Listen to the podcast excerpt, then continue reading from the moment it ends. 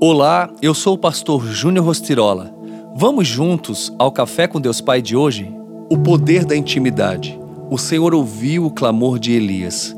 1 Reis 17, 22. Elias foi um homem muito usado por Deus.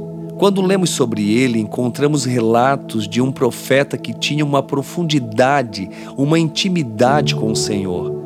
Para compreendermos o poder dessa relação tão próxima, é importante dizer que a voz de Elias em seus dias era comparada à voz do próprio Deus.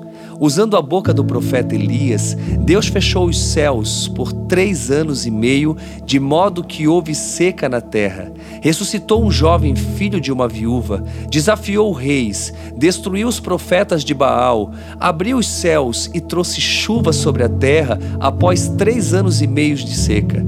Ungiu reis e profetas sobre a Síria e Israel. Com o exemplo de intimidade entre Elias e Deus, aprendemos que intimidade implica tanto em relacionamento quanto em poder de Deus nas nossas vidas. Esse era o nível da intimidade de Elias com Deus. Elias era tão íntimo dele que o representava em todos os lugares e em todos os momentos. É exatamente esse o modelo de intimidade que Deus deseja estabelecer entre ele e seus filhos hoje.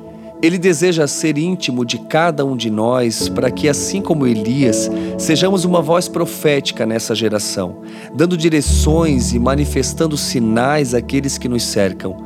Você pode estar se perguntando, mas o que falta para eu ser íntimo e verdadeiramente alguém que vive os propósitos de Deus? Eu tenho uma sugestão para você neste dia.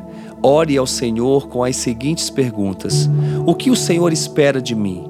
O que o Senhor tem para fazer por meio da minha vida hoje? Lembre-se, intimidade tem a ver com relacionamento e poder. Então, simplesmente ore e deixe Deus responder através de sua vida. A frase do dia diz: O poder da intimidade com Deus o leva a ver a realidade dos céus mais presente em sua vida. Seja alguém de poder e intimidade com o Pai. Que Deus abençoe o seu dia.